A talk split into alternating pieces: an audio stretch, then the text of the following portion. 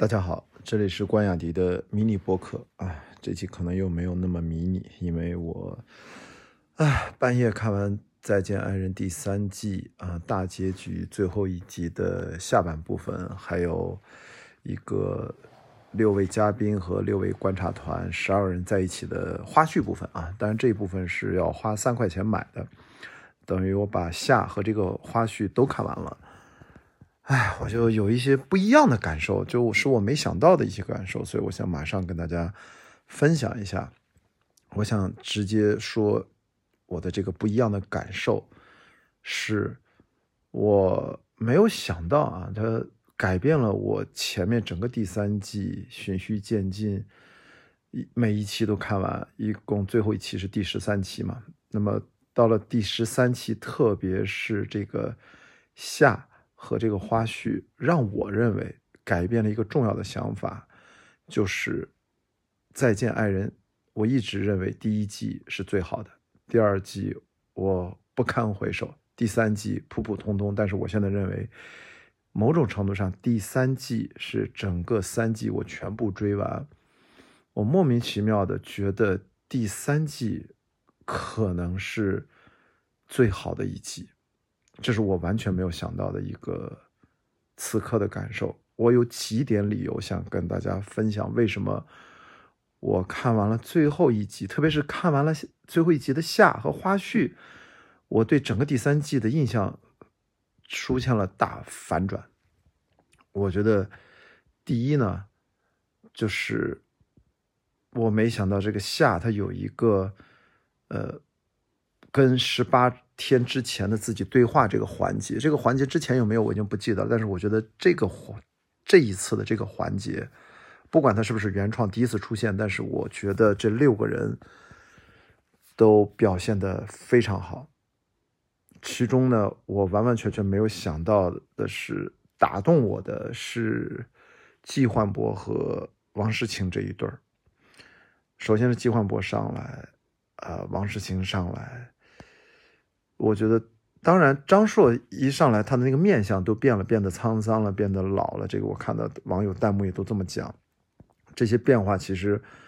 都是在我的呃预期之中。但是季焕博上来的那种巨大的改变，我虽然也在预期之中，但是当我真看到他的这种改变，我不知道是不是因为我们年龄相仿还是怎样，就是他的那种，当然我觉得是发自内心的一种呃一种真诚。一种对十八天之前自己的一种包容，我觉得他是非常动人的。我甚至为他在那儿还流了两滴眼泪，我都觉得。但是我更加没想到的是，王诗晴啊，已经在之前十几集被真的网友弹幕们已经骂的太惨太惨了。我突然觉得王诗晴的改变是超出我的预期的，她的改变是直接在她整个。所有的，就我看网友提到的面相啊、微表情、谈吐、说话的节奏，它整个给人带来的那种气息和线条都发生了变化。啊，当当然还有一个重要的变化，就是因为很多网友他不懂拍摄技术啊，我给大家解释一下，这个其实是固定机位，呃，光线一致，然后。其实就是一个最简单的一个拼贴拍摄，呃，没有那么难。它一定是十八天之前和十八天之后的对比，呃，因为几乎所有人都十八天都吃胖了，所以你能看到王睡睡也变胖了，王诗晴也变胖了，然后好像只有老纪没有变胖，其他人或多或少都变胖了一些。呃，这个我得跟大家分享，因为我刚完成一个呃综艺。我们没有十八天，只有十天的录制。几个男生都说，包括女生在内都说吃胖了。一个呢是因为照顾的很好，然后呃加上有这种过劳肥，体重都会增加。他有的时候是虚胖，呃，我是那个体重减轻的，我减轻了几斤，因为我刻意吃的少，因为我正好想节食嘛。呃，不说我啊，所以。王诗晴和季焕博这一对儿，我从那一刻，我突然感受到了一些我预期之外的东西，呃，很合理，他是这样。但是当我看到他最直观的，比如说你看十八天之前的王诗晴，虽然穿搭很时尚，但是他眼神和表达有一种有一种狠劲儿，这种狠劲儿突然在十八天之后，他被一种奇怪的东西，当然那个东西可能叫做爱啊，可能被融化掉了。那季焕博也是他。他甚至就有种十八岁，不是十八岁，十八天前的自己。他看着看着十八天前的自己，就像看着一个小朋友一样。他突然就好像立刻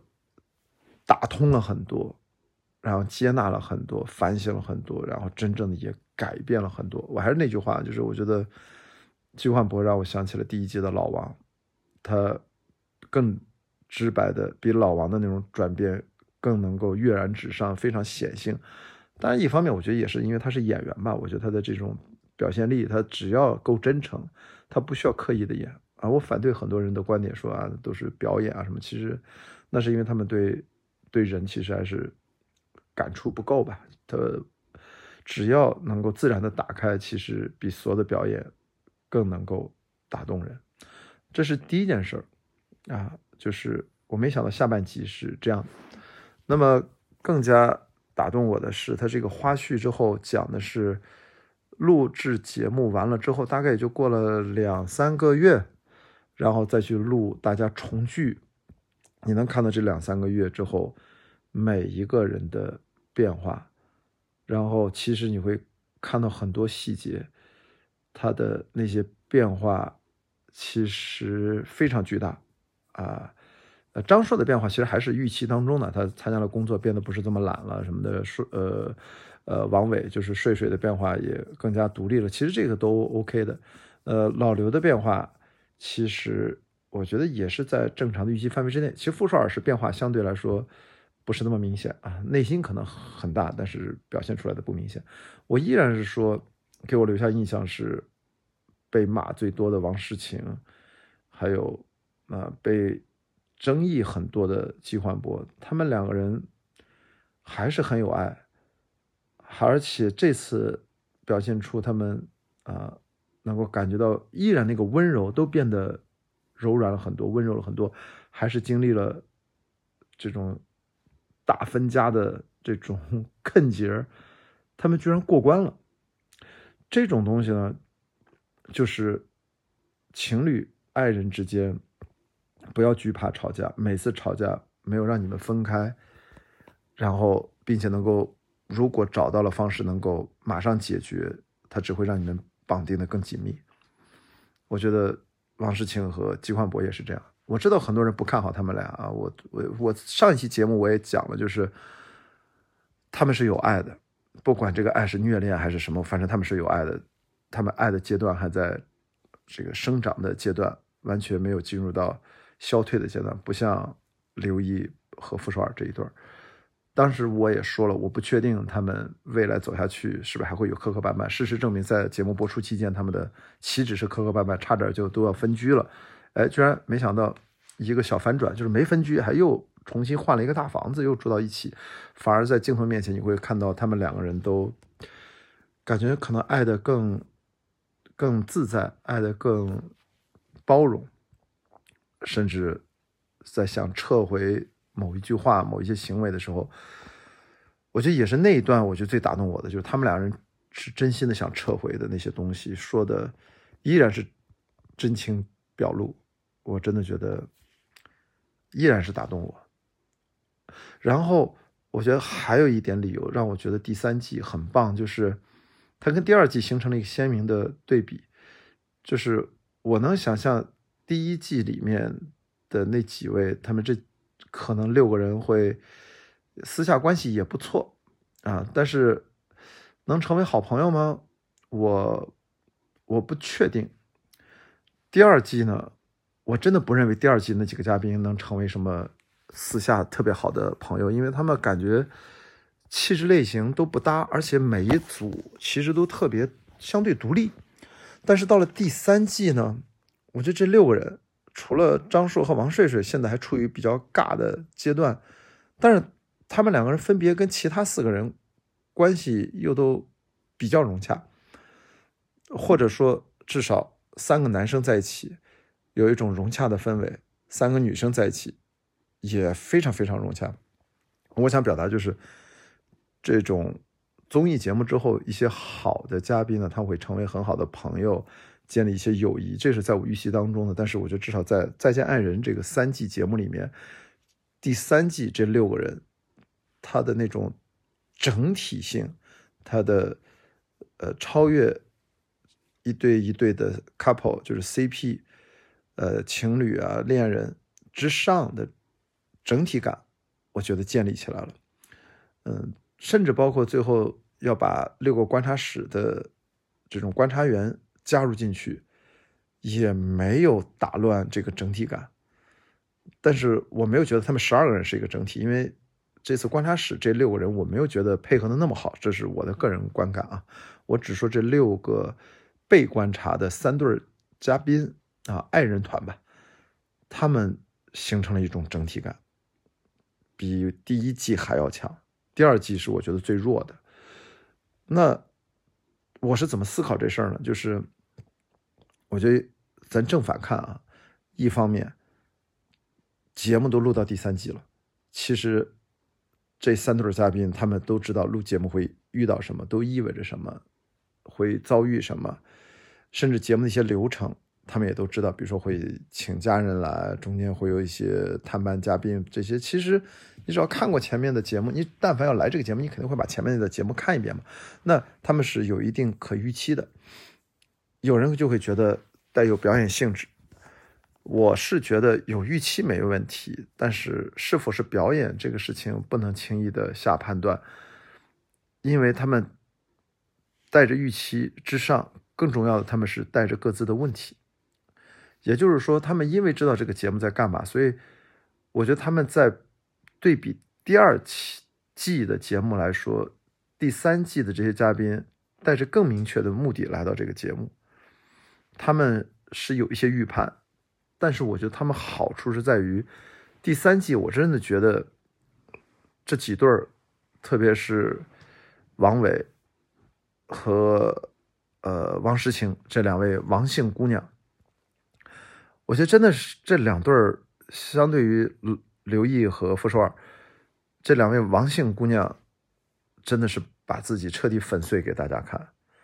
对应的张硕和季焕博就不用说了。也都是同步的，我觉得非常粉碎啊！傅首尔和刘毅，因为年纪啊、经验各方面，我觉得，我觉得就是相对那四位来说，被粉碎的还好一些。但是那四位，我我不知道为什么，我觉得他们的勇气粉碎的挺彻底的，那他们的变化也挺大的。其实。王伟没有想到，其实能够走成这样。他原来奔着是要来解决问题的，结果后来变成了大女主，好吧？这可能就是，呃，在这种特定的情境下，很多新旧矛盾都爆发出来，就变成了这样。而王诗清和季焕博士，大家估计最可能意想不到的，就是等于他们在明知道这是一个节目。也明明知道流程的情况下，他们还是敢于，我认为是有的时候就忘我的，就彻底的让自己在一个特定环境下，把自己好的坏的都放大的全部都呈现出来了，然后几乎是没有保留。我觉得这是这个节目组的高明之处。我为什么说第三季更好呢？就是。你看，在我们都知道大概流程是这样，都是有规则的，都是有一些固定的一些，呃，就是不管是旅行啊、开联欢会啊等等这些都知道。但是节目组还是可以营造一个让大家比较忘我的环境。也就是说，我认为节目组《再见爱人》节目组，他拍到第三季，他是越来越有经验了。也就是说，在应对这六位嘉宾，你都知道你会遭遇什么，我还是可以把一些细节做到足够好，做到越来越娴熟，然后让你几位嘉宾沉浸进去，把真心粉碎给所有人看，也给你的爱人看，然后所有的观众也能看到。因为它有一个细节，就是最后这个送礼物这个细节，真的是节目组在特别特别用心才能拿出这六份礼物，几乎都是，呃，好几份，我觉得应该是要定制的，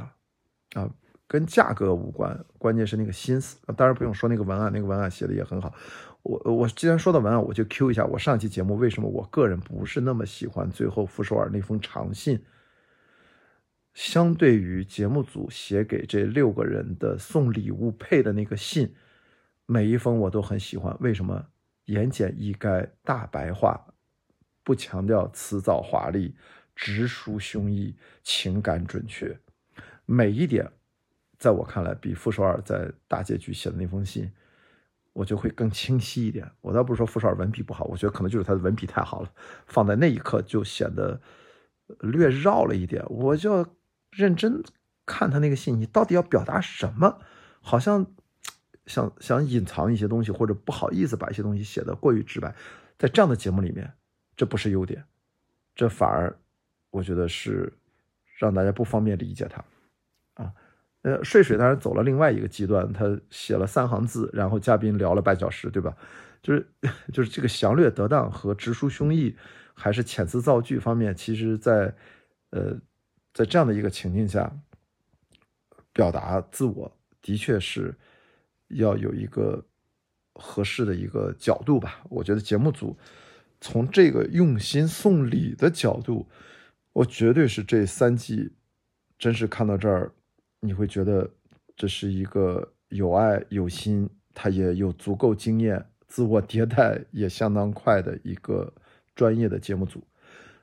从这一点出发，反过来。我觉得或许可以解释，为什么这都拍到第三季了，六位嘉宾还是可以这么从容，或不知不觉、无意的就把自己彻底的交给了这个节目，把自己彻底的几乎就像被粉碎了一样，就是彻底打开自己，让我们能看到他们。从这一点上，我觉得要。感谢六位嘉宾的坦荡和勇敢，呃，甚至有人说他们可能带着什么样的目的来入会。我今天其实还我忘了谁跟我说的，说他们六个人不是那么纯粹，都带着某些目的来。我觉得或许一开始会吧。我觉得你要说没有，我还觉得挺奇怪的。但是这个不重要了，重要的是你不管带着什么样的目的，在这个过程当中，我我觉得至少啊，至少是。呃，我刚才说的，除了傅首尔和刘毅，另外的四位，他们已经完全入戏了。是的，我说的就是傅首尔，我没有觉得他百分之百的入戏，因为好像他也没有那个必要。我觉得他跟刘毅其实很多事儿，他们都已经怎么说呢？就是嗯，从一开始到最后，他们其实呃根本性的东西没有变特别多。他重要的变了几点，就是。傅首尔在十八天之前认为他们之间没有爱了，后来傅首尔说：“嗯，他们之间还是有爱的。”我觉得刘毅也是，刘毅就是也发现了他们之间，他很高兴，他让傅首尔明白了，他也让自己明白，他留在傅首尔身边，不是因为惯性离不开他，而真的是因为爱他，所以在他身边。双方能得到这样的一些认知是非常好的，但是说实话，就这个东西。相对于那四个人经过这十八天得到的东西，差别真的是还是挺大的。所以我就先抛开傅首尔和刘毅了。我说那四个人就是真的还是挺勇的。总之呢，这六个人首先要感谢他们的真诚和勇敢。有些小算盘那是人之常情，我就抛开不谈。他们任何的那些小算盘，我也没有觉得影响到这个节目的观赏性，所以就不提了。然后也要感谢这个节目组。啊，拍到第三季没有走形，前面我其实没有抱什么太多的期待，然后一路看下来，看到最后，我突然我意识到这个节目它真正的一些重要的意义逐渐的打开了，就是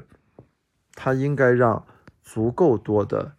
年轻的朋友，甚至上年纪的。啊，有过结婚或者没过没有过结婚都可以啊，这就是让大家知道如果我们去呃心理疗愈，或者说是看心理咨询师，其实也就是类似这样的过程，能够大家互相坦诚交流，能够交换意见，能够自己跳出来审视自己，审视这段关系。我觉得你看这个节目，真的，只要你认真的去感受，不是把它只是当成一个呃娱乐节目、八卦节目，而是说结合自己的情感经历和自己的现实处境，在亲密关系当中的位置、所思所得结合着来看，我真的觉得它有很大的社会现实意义。这个节目它是有价值的。呃，这个价值在第二季，我觉得是有严重波动的。就是我说过这个话很多次，就是张婉婷绑架了节目组，绑架了观众，然后让第二季，因为他作为一个 X 一个重要的变量，其实我是觉得几乎都影响到整个节目的调性了，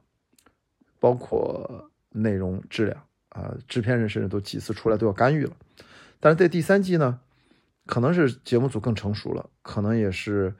这选择的几位嘉宾也足够勇，敢于就那么坦荡，没有那么多顾左言他的成分在，所以最后达成了一个比较好的结果啊，远超过第二季啊！我是突然觉得比第一季好的原因就是它形成了一种新的整体感。他看到了每个人清晰的十八天之后的一些变化，而且这个变化是延续到了后续的生活当中。这种延续还可以通过回访演播室的跟观察团一起坐下来，可以坦荡的交流的方式，你会发现它都是一些我觉得是积极为主的一些变化啊，哪怕。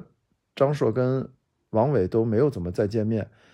张硕至少嘴上他是这么说的，他自己要先提高自己啊，能不能把王伟追回来那再说吧。呃，以我个人的有限的生活经验，我觉得悬啊，就是因为不是说张硕不努力，是因为起点过低。呃，他从懒变成勤奋这个转型呢，他有很多事要考虑。人一旦忙起来，其实。可能感情有的时候就变得没那么重要，除非他有超强的多线程的同时处理能力，不然呢，我不觉得就目前张硕呈现的这个状态，他能够在处理好工作的同时，还能把王伟再追回来。他要能做到，他就不是张硕了。说实话，所以我觉得张硕你就给我的感觉就踏踏实实成长吧，就是可能王伟追不回来，但是不影响你遇到别的可能更是。呃，一样适合你的女生，没什么的啊，真的没关系。呃，感觉可以有有头有尾的。那我觉得比较好笑的一点就是，如果没看错，张硕还在懵懂，变得成熟和稳重了一些。虽然还有一些搞笑的小的这些迹象，但是为什么年纪偏大的刘毅和季焕博反而是？好像都去做医美了，都把自己的外形整得更年轻、更精神了。这可不是坏事啊，我觉得这是好事啊。医美也从来不属于，不只是属于女性。就是金焕博，当然他有职业要求，对吧？但是刘毅挺放飞自我，我觉得蛮好的。啊，事业上有些新的突破，运动也积极的锻炼，然后让自己的形象更加自信一些。啊，就是我觉得反正变得更有精气神了。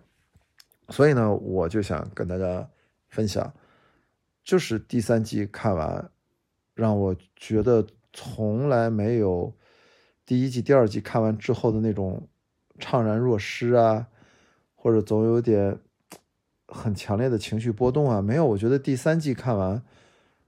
就是你你有种明明前面很苦、很撕裂、很崩溃、很窒息，总有负面感觉，到最后他到这个收尾。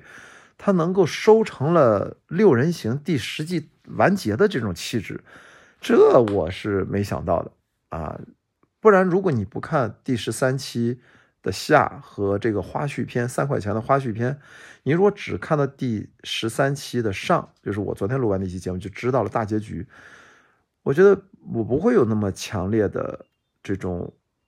完美的收官大结局的感觉，我只会就觉得，嗯，这就是一个综艺结束了。但是我现在看完，我就觉得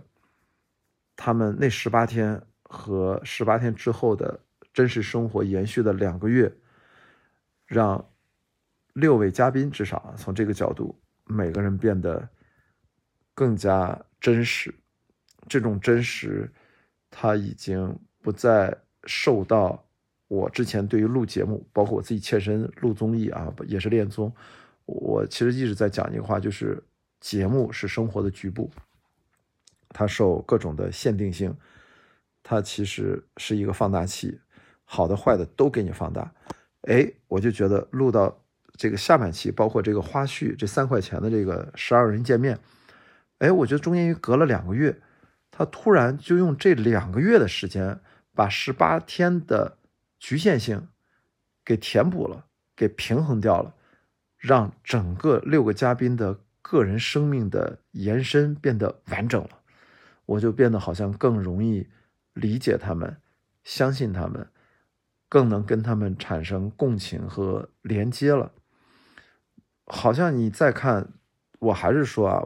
王世清和季焕博，在我看来，这是整个第三季，其实好像此刻是给我留下印象最深的一对儿。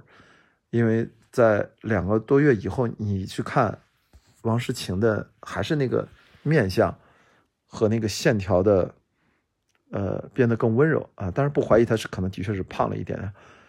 他是延续了十八天之后，当时对十八天之前的自己对话那个感觉的，包括季焕博也是，也就是说，这个节目之后，不管中间经历了什么，他们整个大方向上保持了一致性，甚至经历了小波折，不是本来要闹分家什么的，还一直一路走下来，还有了一定的稳定性。我觉得对他们而言，真的这个节目对他们的生活真是一个巨大的改变。那另外那两对儿，因为其实都是分开的两对儿嘛，就是刘毅和傅首尔、张硕和王伟，他们都是分开的。也其实这个节目对他们影响也很大，呃，但是是跟呃王世清这对是明显不一样的。哎，所以我呢就看完之后就是。我没想到是这种感触，我原来就是想看点搞笑的内容，我就觉得看看一些幕后的八卦，但是没想到这个第三季的收尾收的真的是三季以来我觉得收的是最好的。那至于这个观察团，我还要再说两句，我我依然觉得这个 Melody 在里面还是有些生硬的感觉，我依然还是觉得胡彦斌是观察室的一号位，但是。不知道为什么在第三季里面被压到了一个二号位的位置，也蛮可惜的。我我甚至觉得有的时候胡彦斌可能对这个事儿还有点介意。如果这是我的错觉的话，也有可能啊。我就能隐隐感觉到，在第三季前几集胡彦斌不怎么讲话，后来几集他才慢慢的打开了自己。呃，包括孙怡也是，就前几季好像他他就跟第一、第二季的状态。哪个地方略略不太一样？到后面几集，他好像更更变得像原来他自己一些说一些即兴的真实的话，比如说什么什么独立女性耶，什么什么？我忘了他说那个话，反正就看到王睡睡独立之后，他做一些即兴的评价，就很多他本真的东西也是后半段才有的。所以我觉得在观察室的录制过程当中，一定是前一半发生了些什么，大家都是磕磕绊绊。啊，李松蔚跟这个呃呃另外一位呃叫什么黄执中是吧？也是有点收，都是后来相对越来越好。我所以我对观察室其实并不想说太多啊，就是简单几点。那最后还是希望《再见爱人四》，希望能够在三的基础上还能有新的更好的水平的。表现，就目前来看，它应该是，呃，恋爱综艺，虽然这是个跟离婚有关啊，跟分手有关，我觉得还是目前整体而言做的最好的一档节目。从任何角度，它的丰富性、它的真实现实关照、社会意义，以及嘉宾他们的真诚的程度，也包括戏剧性，包括这些争议的东西，依然是做的最好的，而且跟第一季做出了差别。呃，第二季我就不提了，我我我觉得第二季就